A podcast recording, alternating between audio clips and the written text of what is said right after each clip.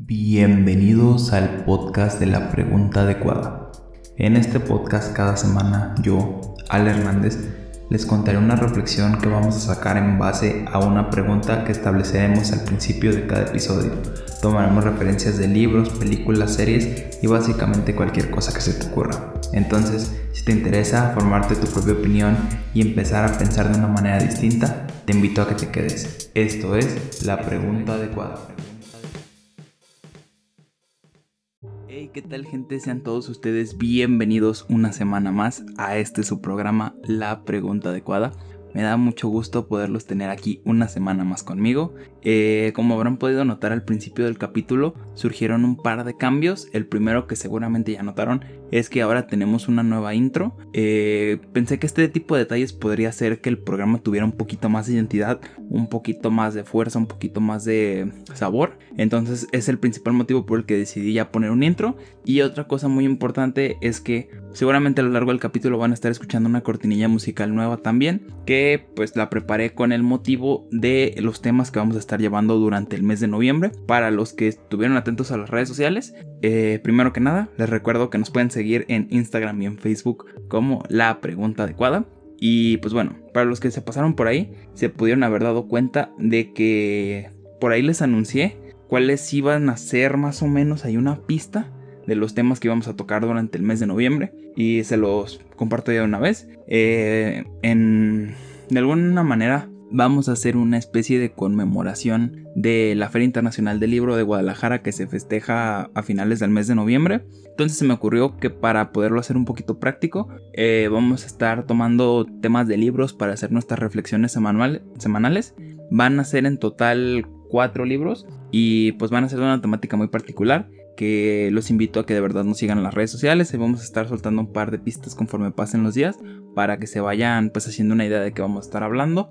Eh, son muy interesantes y creo que pues, nos pueden servir para ver las cosas desde una perspectiva distinta y que sobre todo nos van a ayudar para también eh, sacar nuevas ideas y volver a, a, recuperar ideas que a lo mejor tienen mucho sin ser tocadas. Entonces, eh, de verdad creo que vale mucho la pena este mes, así que los invito a que si de todos modos no les gusta mucho la lectura, van a verlo de una manera distinta y a lo mejor después de escuchar los capítulos les puede interesar alguno de los títulos que les vamos a compartir.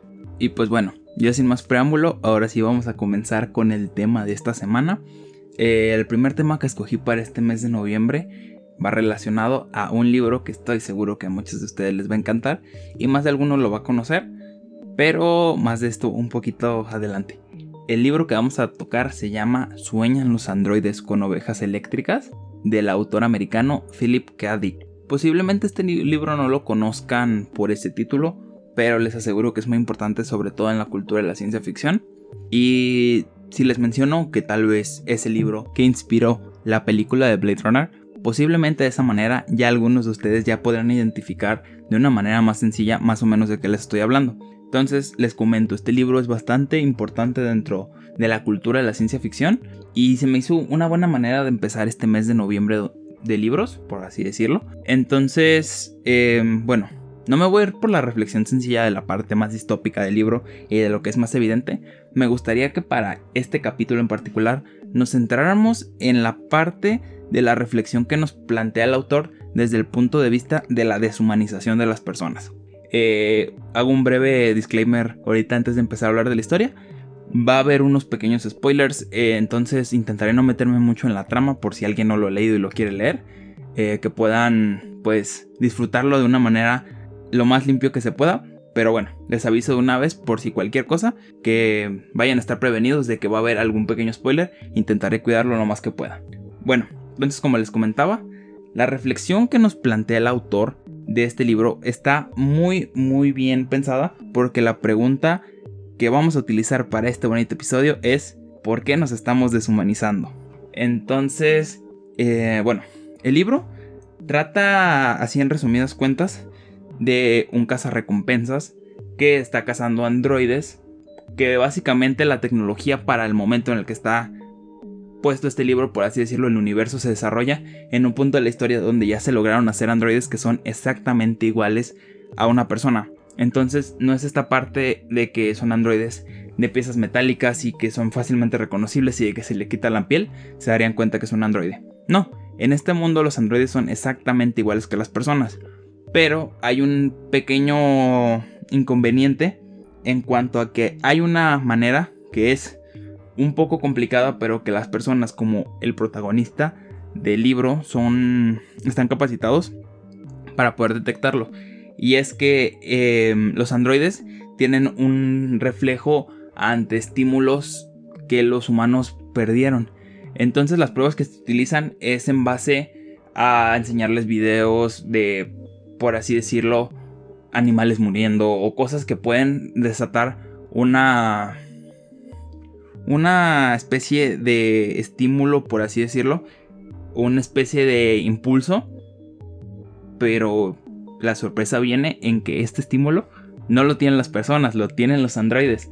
Entonces, el otro día que estaba acordándome de cuando leí por primera vez este libro, me di cuenta de que tiene una reflexión muy fuerte de qué es lo que nos está pasando hoy en día y qué es lo que estamos haciendo mal, hasta tal punto de que en este libro, que es de hace ya bastantes años, es incluso anterior que la película que me parece que si, si no estoy mal es de 1980 y algo, por así decirlo, es de la década del 80. Entonces, pues ya el libro anteriormente a eso ya había predecido una de las cosas que estamos viendo hoy en día. Y es que cada vez nos estamos desprendiendo más de nuestra sensibilidad. Y es algo que el libro aborda de una muy buena manera. Porque de otra forma, los androides ni siquiera saben que son personas. O sea, pero están muy limitadas en la parte de que pues viven pensando que son como cualquier otra persona. Y después llega el punto en el que es como de que se enteran de que son un androide y es como de, oh sorpresa, todo lo que creíste que había sido tu vida, pues en realidad nunca fue así. Entonces, desde este punto de vista, me llama mucho la atención pensar que podemos tomar este pequeño fragmento para analizar qué es lo que nos está pasando. Y es que nosotros también estamos viendo de alguna manera cómo perdemos de alguna manera, disculpen tanto el uso de, de alguna manera, pero estamos perdiendo la, la sensibilidad a lo que pasa a nuestro alrededor y es algo que he estado haciendo de alguna manera, disculpen otra vez el uso, pero muy muy metódico y muy pausado. Entonces, ha sido algo que se ha dado poco a poco en nuestra cultura, en nuestra educación, en nuestros trabajos, en nuestras casas, hasta tal punto que ya ni siquiera somos conscientes de muchas de las cosas que pasan a nuestro alrededor. Entonces, si seguimos por el camino de dejar de pensar en lo que está pasando hasta nuestro alrededor, mejor dicho, de todo lo que pasa en general, es cuando este tipo de fragmentos o este tipo de historias, como la que les menciono del libro que estamos tocando, cobran más sentido. Porque nosotros no somos de manera natural personas o no somos seres que dejemos de reaccionar a los estímulos porque sí. La manera en la que funciona esto de dejar de reaccionar ante un estímulo es porque nos acostumbramos entonces el estímulo deja de ser relevante. Pero cuando el estímulo es el sufrimiento, son las crisis, son los problemas que pasan en otros lugares, es cuando la cosa se pone un poquito preocupante. Porque nosotros tenemos que ser bien conscientes de lo que pasa a nuestro alrededor. Porque en el momento que lo dejemos de, ignorar es cuando nos pueden empezar a suceder cosas a nosotros. Y es cuando personas cercanas, es cuando personas de nuestro alrededor se empiezan a ver afectadas. Porque la ignorancia es una cosa que provee de alguna manera cierta tranquilidad. Pero hasta que te enteras, de todo lo que está pasando a tu alrededor. Entonces, por esto es que este libro me gusta mucho para tocar el tema de la deshumanización. Y ojo, no hay que empezar a criminalizar el hecho de que muchas veces no estamos atentos a nuestro alrededor. Les repito, es algo que está completamente inmerso en nuestra cultura. Es algo que las redes sociales nos han acostumbrado. Es algo que los medios de comunicación nos han acostumbrado. Y estamos atentos solo a específicas cosas. Pero el problema es que en el momento en el que dejamos de reflexionar sobre lo que pasa a nuestro alrededor, es cuando empiezan a pasar cosas que ya nos deberían de preocupar más, como es el hecho de que si no empezamos a reaccionar otra vez a esas cosas, les digo, espero no sonar repetitivo, pero es muy importante tener estas perspectivas bien claras en nuestra cabeza. las cosas que pasan a su alrededor siempre han pasado de alguna u otra manera. Se tiene la idea, muchas veces eh, errónea, de que o el futuro es muy malo y todo está en decadencia, o de que el pasado siempre fue malo y de que siempre vamos a mejor. Y la realidad es que avanzamos en unas cosas, pero hay en otras en las que retrocedemos. Esto ocasiona de alguna manera que podamos llegar a pensar que estamos o avanzando o empeorando. Pero la realidad es que vivimos en este mundo de los extremos que por eso se asemeja tanto a los mundos distópicos de la ciencia ficción, en el cual o las cosas son de una manera o son de otra, pero no existe la línea intermedia, todo eso blanco o negro. Entonces por esto mismo es por lo que el autor nos plantea esta duda de decir, bueno, si estamos perdiendo nuestra humanidad, entonces ¿qué haría la diferencia entre que si hubiera un ente idéntico a nosotros, pero con la pequeña diferencia de que ese ente no supiera que en realidad es un robot? ¿Con qué autoridad nosotros podríamos decidir quién vive y quién muere en parte a si es un robot o es una persona? Es algo que es un pequeño spoiler de la trama, pero digo, hasta que no lo lean no lo van a entender. Entonces por esto mismo les digo, si vamos por ahí con la superioridad moral de pensar que por nosotros tener de alguna manera la conciencia de lo que creemos es la verdad, podemos ir diciéndole a las otras personas qué es lo que podemos o no, eh, mejor dicho, qué es lo que pueden o no pueden hacer, es cuando empiezan a caer en estos problemas que les mencionaba en el primer capítulo del éxito. Empezamos a guiar a las personas con nuestra propia perspectiva, con nuestras propias ideas y dejamos de lado el hecho de que todos tenemos que formarnos una opinión por nosotros mismos, porque a final de cuentas todos vivimos en un contexto y todos estamos ligados a las situaciones que estamos viviendo. Entonces, si las personas empiezan a creer ciegamente en lo que dice otra persona, lo primero y lo más importante es que es imposible tener toda la verdad por sí sola. Entonces, una persona, si te dice, yo tengo la verdad de que es, no sé, X cosa, el queso, puede sonar algo muy ridículo. Pero dentro de ese. Dentro de esa cosa tan insignificante. Hay un montón de partes que puede estar perdiendo la persona. Por falta de conocimiento. Por sesgos que tiene. Por cosas de cómo la criaron. Por eh, que a lo mejor no está involucrado de todo en un proceso. Entonces puede llegar a ser bien fácil hablar con la verdad. Pero en realidad. Si alguna vez alguien les dice yo tengo la verdad sobre esto, huyen de ahí de verdad, escapen. La verdad como tal es algo que es un concepto tan amplio que tenemos que cuestionárnoslo y es algo que tenemos que ir desarrollando poco a poco en nuestra vida porque de otra manera puede ser muy sencillo que empecemos a guiarnos por sesgos de otras personas y en realidad el conocimiento es algo que se tiene que ir formando de una manera muy en específico porque tienes que conocer el proceso de cómo se forma tu conocimiento porque de otra manera, cada vez que una persona te llegue y te diga, sabes que las cosas no son así, son así, si no tienes manera de entender cómo fue que te formaste tus ideas, vas a decir, claro, si lo que la otra persona me dice tiene más sentido, entonces posiblemente lo que me diga esta persona es lo que en realidad está pasando. Esa es la verdad. Y pues bueno, espero no ser una redundante, pero la verdad no es esa. Una verdad absoluta no es algo que podamos decir así a la y se va. No es algo que cualquier persona te pueda decir, oye, ¿sabes qué? Yo creo que las cosas son así y como yo digo que son así, de esta manera son, esto es la verdad. Entonces, la parte de formarnos nuestra opinión en base a entender qué es lo que nos hace humanos y entender cómo nuestra sensibilidad se está perdiendo, es lo que nos tiene que empezar a preocupar aquí. Porque cuando empezamos a perder la sensibilidad ante todo lo que pasa, repito, es cuando empiezan a haber estos problemas. Y no me quise explayar más cuando lo mencioné por primera vez, porque justo ahora es donde nos vamos a extender en esto. ¿Cuáles son los problemas de hacernos ignorantes ante lo que pasa a nuestro alrededor? Uno de los principales es que empezamos a confiar en todos los sistemas que hay a nuestro alrededor y no nos cuestionamos qué es lo que está pasando. Una de las cosas que podemos observar muy a simple vista y que tenemos ejemplos muy cercanos es el caso de la economía. Con la economía muchas veces nosotros aceptamos que el dinero sirve de cierta manera y que todos nos ponemos de acuerdo en que el dinero vale algo, entonces ese pedazo de papel o ese pedazo de metal tienen un valor y por lo tanto eh, puedo utilizarlo para comprar cosas. Pero lo que no entendemos es que estos sistemas muchas veces tienen desventajas o están pensados en una época muy distinta a la que estamos viviendo el día de hoy. Y por esto mismo es por lo que tenemos problemas como los que tenemos hoy en día con la parte de la inflación.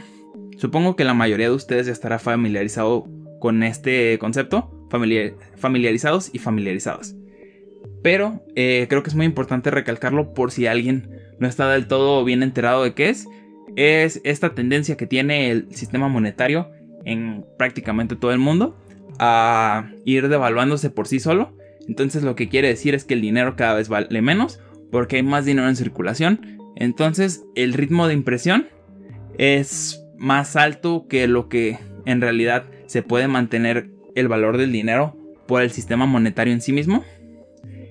Y esto a grandes rasgos es lo que tenemos que entender o lo que tenemos que empezar a, saber para entender que este tipo de problemas son los que en todos los mundos distópicos a lo mejor no se entiende, pero un mundo donde la economía se empieza a ir a pique nunca suena a una buena idea. Y es algo que ya ha pasado en muchos países. Lo hemos visto en, en algunas ocasiones en Argentina, en Venezuela, en algunos países, incluso como en México, llegó a pasar por ahí de la década del 90, empezaron a haber muchos problemas y se toman medidas que son medidas de reacción.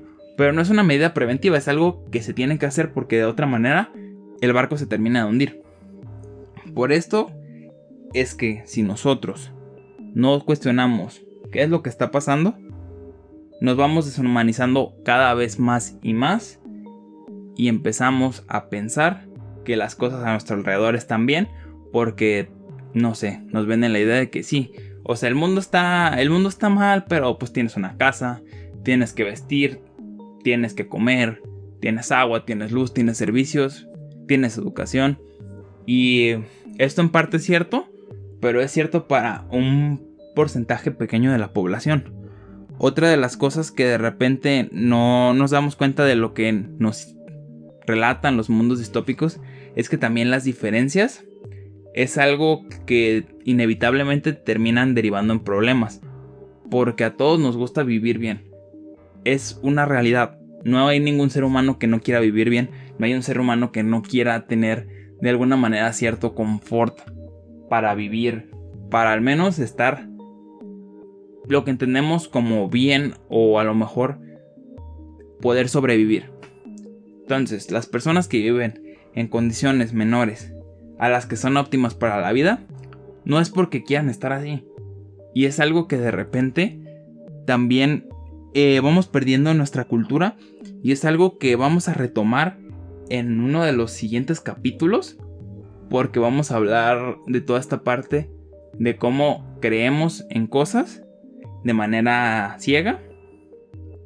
Pero por ahora los dejo con el adelanto de que una de las cosas que vamos a tocar es este tema que es muy sonado en la actualidad, del pobre es pobre porque quiere.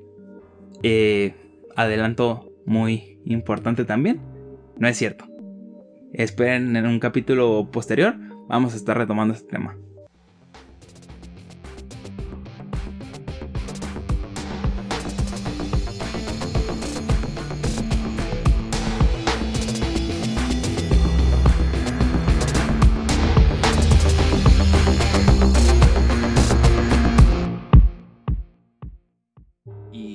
Estamos una vez más de regreso aquí en el podcast La Pregunta Adecuada. Hicimos una pequeña parada técnica para tomar agua. Y pues bueno, otro de los temas que quería tocar con ustedes al respecto de este libro que estamos utilizando, que es el de Sueñan los androides con ovejas eléctricas de Philip K. Dick, es la parte de la normalización de la violencia que viene mostrada en el libro.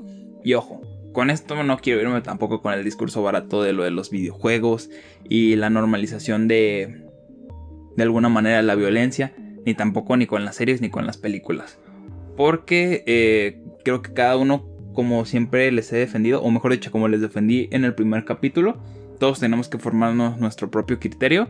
Y si, por ejemplo, un menor se ve expuesto ante la violencia, creo que gran parte de la responsabilidad eh, está en los padres de estar vigilando pues más o menos qué es lo que está haciendo su hijo, enterándose un poquito de qué es lo que hace, qué le gusta, qué es lo que ve, qué es lo que juega. Entonces, dejando un poquito eso de lado, me gustaría tocar el tema de la parte de la normalización de la violencia desde una perspectiva distinta, porque eh, creo que cada vez también se nos está haciendo más común oír estas historias sobre pues muertos, sobre asesinados, sobre personas secuestradas y cosas que pasan a nuestro, a nuestro alrededor que normalmente espero que a ninguno de ustedes les haya pasado, pero pues para las personas que hemos estado de alguna manera cerca de la violencia o nuestra familia ha estado cerca de la violencia por alguna u otra situación, les puedo asegurar que es algo que no es nada agradable y sobre todo en un mundo como en el que vivimos hoy en día, puede llegar a ser muy frustrante que de repente hay muchas situaciones que nos llegan a afectar a todos de manera directa en nuestra calidad de vida, en la tranquilidad que podemos tener para estar a nuestro alrededor y que sin embargo no estamos haciendo nada. Sobre todo en países como Latinoamérica, bueno, mejor dicho, en países dentro de Latinoamérica, eh, pues podemos observar mucho más marcado este, este pequeño conflicto, pero es algo que también está pasando en muchos países de África, en Asia, incluso en Europa. Hay países que tienen problemas de violencia y la violencia es algo que se manifiesta de muchas maneras. Y tenemos que empezar a disociar la parte de la violencia con la parte de exigir derechos, exigir cosas al gobierno, porque pues una lucha es imposible que se pueda resolver una lucha social es algo imposible de resolver en cuanto a estar sin hacer ningún tipo de acto de rebeldía, sin hacer ningún tipo de acto eh, que transgreda en la sociedad, porque si analizamos históricamente todas las revoluciones que han terminado en algo, la mayoría han sido violentas, entonces tenemos que empezar a dejar eso un poquito de lado para centrarnos en la violencia que nos afecta de manera directa y que es algo que nos perjudica en nuestra tranquilidad. Y es toda esta parte de que cada vez se ha hecho más común el aceptar que pues las cosas pasan y que las cosas pues son así. Entonces si siempre ha sido así, pues no queda mucho que hacer, simplemente las cosas son como son.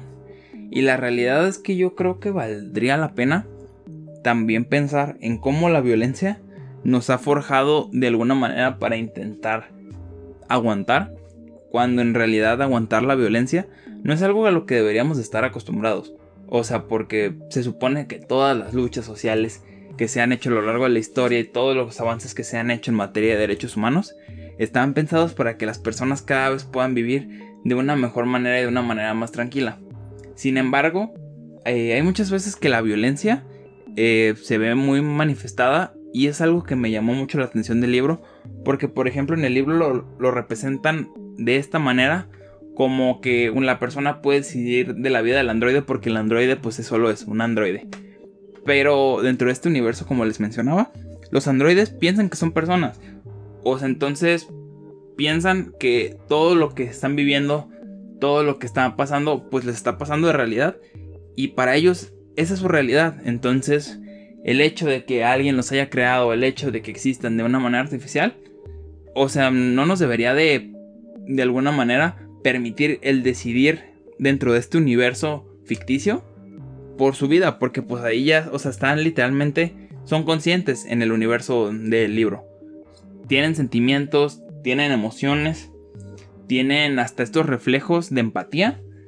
Y es algo que me dejó pensando mucho porque si lo extrapolamos a lo que estamos viviendo hoy en día, muchas veces nosotros o personas con poder dentro de la sociedad o ciertos organismos o ciertas instituciones deciden qué es lo que está bien y qué es lo que está mal y deciden criminalizar cierta situación o dejar pasar por alto otra. Y es algo que tendríamos que empezarnos a cuestionar el por qué pasa, aun y cuando la respuesta sea mucho más sencilla de lo que podamos pensar. Y la respuesta, pues es que nosotros lo hemos permitido como sociedad desde hace muchísimo tiempo. Entonces, si nosotros mismos no nos preocupamos por empezar a cambiar estas cosas, es cuando la situación se vuelve cada vez más preocupante porque el hecho de que dejamos que decidan qué es lo que está bien por nosotros y qué es lo que está mal, hace que perdamos el ejercicio de, de juicio, hace que perdamos el ejercicio de nuestras libertades y es algo que pues cada vez se ha hecho menos relevante en, en pro del discurso de garantizar la comodidad, de garantizar eh, los derechos, garantizar el bienestar de todos. Pero la realidad es que, aun y cuando no nos guste entenderlo, muchas veces dentro del caso de las agendas políticas, pues siempre hay como que intereses ahí metidos. Nunca es tan sencillo como decir, bueno, es que entonces las libertades son estas y de que lo que podemos hacer es esto otro. Entonces, si nosotros dejamos de alguna manera de considerar qué es lo que está pasando, perdemos nuestra capacidad para ser objetivos en evaluar qué también estamos viviendo en realidad y qué tanto vale la pena el dejar de lado todo lo que está pasando por seguir viviendo como estamos viviendo. Entonces, cuando lo ponemos desde este punto de vista, es más fácil entender que el hecho de normalizar esta violencia que nos afecta, que estamos viviendo día a día, es algo que si lo seguimos haciendo, vamos a llegar a un punto donde ya la represión que van a poder ejercer sobre nosotros va a ser muy impresionante y va a ser algo que nos va a empezar a afectar de una manera muchísimo más real y nos va a empezar a afectar a todos porque de alguna manera coexistimos todos en este planeta que es nuestra casa, que es nuestro que es nuestro hogar. Pero cuando las cosas se empiezan a poner complicadas es cuando la situación ya no se vuelve tan sencilla y cuando ya no se vuelve tan agradable. Y es algo que también aborda en el libro y es lo que vamos a estar tocando a continuación. Pero pues bueno, simplemente quería concluir este pedazo, este pequeño segmento sobre la violencia en base a decirles que tenemos que empezar a ser más conscientes de ese tipo de cosas. Porque la violencia no es algo que debamos de normalizar. Por el simple hecho de que es algo peligroso. Y es algo que es de verdad peligroso para nosotros. Entonces, no perdamos de perspectiva que nuestras libertades, que nuestros derechos, que todo lo que podemos hacer gracias al mundo en el que vivimos, todo tiene un costo y si empezamos a dejar de lado ese costo y no le prestamos atención, va a terminar acabando con nosotros. Entonces, no lo perdamos de vista porque es algo que de verdad pone en riesgo nuestra integridad, nuestra seguridad y todo lo que conocemos. Entonces, para esta tercera parte del capítulo vamos a hablar de el contexto en el que se desarrolla el libro y es la parte del mundo post-apocalíptico y de la destrucción de nuestro planeta de los desastres ambientales, ecológicos y todos los riesgos que estos pueden implicar. Entonces, no te despegues, volvemos después de esta pequeña pausa musical a este su podcast, La Pregunta Adecuada.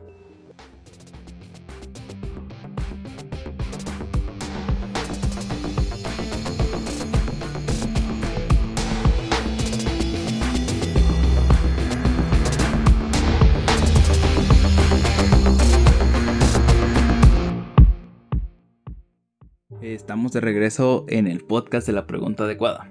Eh, bueno, pues para este último bloque del podcast me gustaría comentarles, como les comentaba, valga la redundancia, antes del corte, la parte de la destrucción ambiental, la parte de la catástrofe que es lo que envuelve de alguna manera la historia del libro y me parece de particular relevancia porque creo que hoy en día hay una gran polaridad en cuanto a cómo se identifican los problemas de nuestro planeta y cómo se puede llegar a poner en tela de juicio lo que está pasando. Y se me hace muy impresionante porque creo que los problemas son algo que a lo mejor si te pones a verlo desde un punto de vista de cierto privilegio o cierto o cierta comodidad en la que muchos vivimos puede llegar a ser algo que se nos olvide pero muchos de los libros de ciencia ficción nos han advertido por años y por años de que las catástrofes globales son algo que puede pasar. Y se me hace muy curioso porque es algo que envuelve a muchas de las historias de ciencia ficción. Entonces es algo de lo que estamos plenamente conscientes y que está en nuestra cultura. Pero sin embargo, decidimos ignorar de alguna manera qué es lo que está pasando y decidimos hacernos sordos ante lo que está aconteciendo a nuestro alrededor.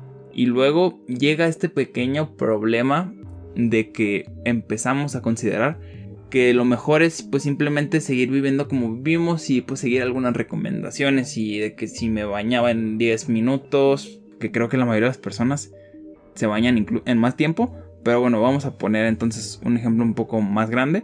Si me bañaba en 20 minutos, ahora solo me voy a bañar en 10. Pero el problema es que la ecología no es algo de moda, la ecología no es algo que podamos subirnos a como si fuera una tendencia, porque precisamente eh, la ecología es algo que deberíamos de tener todos bien presente y es algo que debería de formar parte integral de nuestra cultura. No debería de ser algo que hacen las personas cool, no debería de ser algo que hacen las personas para estar en moda, sino que es algo que todos deberíamos de ser plenamente conscientes, porque repito, nuestro planeta es nuestro hogar. Entonces, si perdemos de vista que nuestro planeta está vivo y que nuestro planeta reacciona ante las cosas que pasan en él, es cuando pues, se nos puede hacer bien fácil pensar de, bueno, es que la solución puede llegar cuando descubran cómo irnos a otro planeta. Pero la realidad es que irnos a otro planeta es bastante más complicado de lo que nos podría gustar pensar. Entonces, pues la solución más adecuada en lo que eso es posible y si llega a ser posible, porque falta mucho para descubrir qué tan factible es llevar a la humanidad a otro planeta, pero bueno, mientras eso pasa, lo más sensato y lo más lógico sería empezarnos a preocupar porque nuestro planeta se pueda regenerar de una mejor manera, que pueda respirar y que pueda vivir de una mejor manera porque está vivo. Entonces, si nosotros nos la pasamos pateando nuestra casa y dándole con un mazo, con un martillo a los muros, va a llegar a un punto en que eventualmente, si el daño estructural es muy grande, todo se va a caer abajo. Es lo mismo con nuestro planeta. Si nosotros empezamos a dañar las cadenas, todo lo que pasa alrededor, todo lo que acontece, eh, lo afectamos, lo modificamos de alguna manera, va a llegar a un punto en el que el planeta ya no se va a poder sustentar por sí solo. Y es algo que los libros nos llevan advirtiendo mucho tiempo, en manera de relatos distópicos, pero que cada vez se hacen más reales y cada vez se hacen más puros, más reales. Entonces, si no tomamos en cuenta que lo que está pasando y lo que hemos escuchado por mucho tiempo ya es una realidad, es cuando vamos a empezar a caer en estos problemas de gestionar quién tiene derecho a qué y quién no va a tener derecho a qué. Y cuando se trata de tema de supervivencia, si analizamos desde el punto de vista histórico nos podemos dar cuenta de que el ser humano cuando tiene que actuar por supervivencia se puede saltar todas las escalas y todos los sistemas y todos los derechos humanos porque es tu vida o es la mía. Entonces espero que de verdad no tengamos que llegar a eso porque es un panorama que no pinta para nada prometedor y es un panorama que incluso puede llegar a ser muy muy peligroso porque muchas veces caemos en este error o en esta idea falsa de pensar que no me acuerdo si se los mencioné en el capítulo anterior, pero bueno, de pensar que si yo estuviera en la misma situación o si yo estuviera en esa situación, no sería un salvaje porque pues tengo cultura, tengo educación, tengo valores y pues no, o sea, podríamos salir adelante. Pero la realidad es que hasta que no pasen las situaciones, no podemos estar seguros de cuál va a ser nuestra reacción ante algo que no hemos vivido. Entonces, si no tenemos precaución para evitar llegar a eso, cuando lo lleguemos a averiguar, puede que nos demos cuenta que en realidad todo lo que habíamos pensado durante mucho tiempo que no íbamos a hacer, en realidad va a ser el nuevo orden o va a ser la nueva norma general porque va a ser algo que cuando pase ya va a ser demasiado tarde para reaccionar. Ya simplemente va a tocar vivirlo. Entonces, con esto me gustaría dejarlos para que empecemos a cuestionarnos de manera final hacia dónde vamos qué es lo que estamos haciendo y por qué los libros distópicos cada vez se vuelven más relevantes y cada vez se vuelven algo más preocupante. Algo que sin duda alguna no pinta para nada bueno. Los libros son buenísimos, pero eso como libros como ficción. Pero si alguna de estas historias que han estado en nuestra cultura se llegan a convertir en realidad, la situación se va a poner mucho más complicada de lo que puede parecer en un libro, porque recuerden que la realidad siempre supera a la ficción. Entonces esperemos que no tengamos que llegar a estos extremos para descubrir qué es lo que va a pasar. Esperemos que en base a empezarnos a ser más conscientes de lo que pasa, podamos lograr ser un poco más objetivos con lo que está pasando, con lo que acontece a nuestro alrededor y que este capítulo pueda quedar como algo anecdótico y que pueda quedar como algo que se puede escuchar en cualquier momento de la historia, como simplemente una una pequeña historia de lo que se estaba viviendo en este momento y ya no sea algo que siga vigente en un futuro, pero pues como siempre les digo, hasta que no pasen las cosas, no podremos estar seguros de cómo va a ser la situación. Entonces, los invito a que lean este libro. Eh, la verdad lo abordé de una manera muy general, pero el libro tiene muchos pequeños detalles que pueden ser de particular relevancia, sobre todo si te interesa el tema de la ciencia ficción. Pero es un libro de ciencia ficción que se lo recomendaría a cualquier persona que quiera leer un libro diferente, porque es un libro que tiene muy buena historia, es un libro que tiene personajes muy bien desarrollados, que te hace cuestionarte muchas cosas. Les digo, lo abarqué de manera muy general, pero hay muchísimo de dónde sacar todavía. Y además de esto, es un libro que es muy corto. Comparado con las novelas que se acostumbra a leer hoy en día, es un libro bastante, bastante corto. Entonces, creo que a pesar de esto, tiene muy buen desenvolvimiento en cuanto a su historia.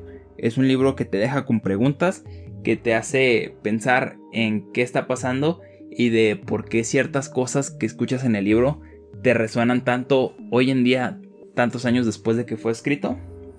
Entonces, si lo quieren leer, les voy a dejar un link aquí abajo para que lo puedan ir a comprar en formato de ebook.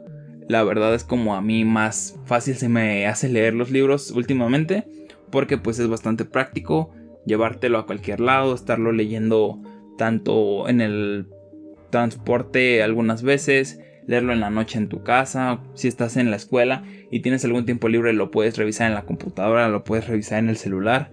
Cuando vas al baño puedes aventajar un poco y pues creo que todo este tipo de, de formatos ayuda a, a que la cultura del libro se siga perpetuando y a que pueda seguir siendo algo vigente porque de repente nos damos cuenta de que las estadísticas de lectura, al menos, repito, en países de Latinoamérica, pues no son tan buenas en todos los casos. Entonces creo que recuperar la costumbre de la lectura utilizando la tecnología puede ser algo muy, muy positivo. Y pues aparte, si en lugar de ponerte a ver una historia de Instagram o ponerte a ver un post de Facebook, te pones a leer algunas páginas, pues se va haciendo cada vez más sencillo, más sencillo. Y les repito, es un libro bastante, bastante práctico en cuanto a su tamaño. Es un libro que te lo puedes acabar en unos cuantos días. Y, y pues no sé, creo que valdría mucho la pena que si lo que te dije aquí te resonó, pues lo leas. Les digo, intenté cuidar al máximo los spoilers para no más quedarnos con la parte más periférica del libro. Porque el punto de este mes que vamos a estar llevando en el podcast es precisamente eso. Invitarlos a la lectura, invitarlos a que se empapen de, de historias. Sobre todo vamos a estar tocando libros que son novelas, porque siento que el libro de ensayo es un tema que nos podría dar para otra sección completamente distinta, que a lo mejor en un futuro lo hacemos y que sí tengo algunas ideas en mente para llevarlo a cabo más adelante. Pero las novelas tienen esta parte que es algo que aunque es una ficción, refleja muy bien ciertas cosas de nuestra sociedad que pueden llegar a ser muy relevantes en otro momento o que pueden llegar a revalorizarse en un futuro. Y pues nada más me queda agradecerles por escucharnos esta semana. Les recuerdo que nos sigan en Facebook y en Instagram como la pregunta adecuada y que nos pueden escuchar tanto en Spotify como en Apple Podcast y en YouTube como la pregunta adecuada también. Eh, les invito a que se suscriban al canal de YouTube y que nos sigan tanto en Spotify como en Apple Podcast para que se enteren cada semana cuando salga el podcast. Pero siempre se los anuncio un poquito antes o voy a intentar anunciárselos un poquito antes en redes sociales para que estén pendientes, se pasen por allá. Y pues sin nada más que decirles por el momento, les recuerdo que yo soy su amigo y servidor Al Hernández y esto fue la pregunta adecuada. Nos vemos la próxima semana.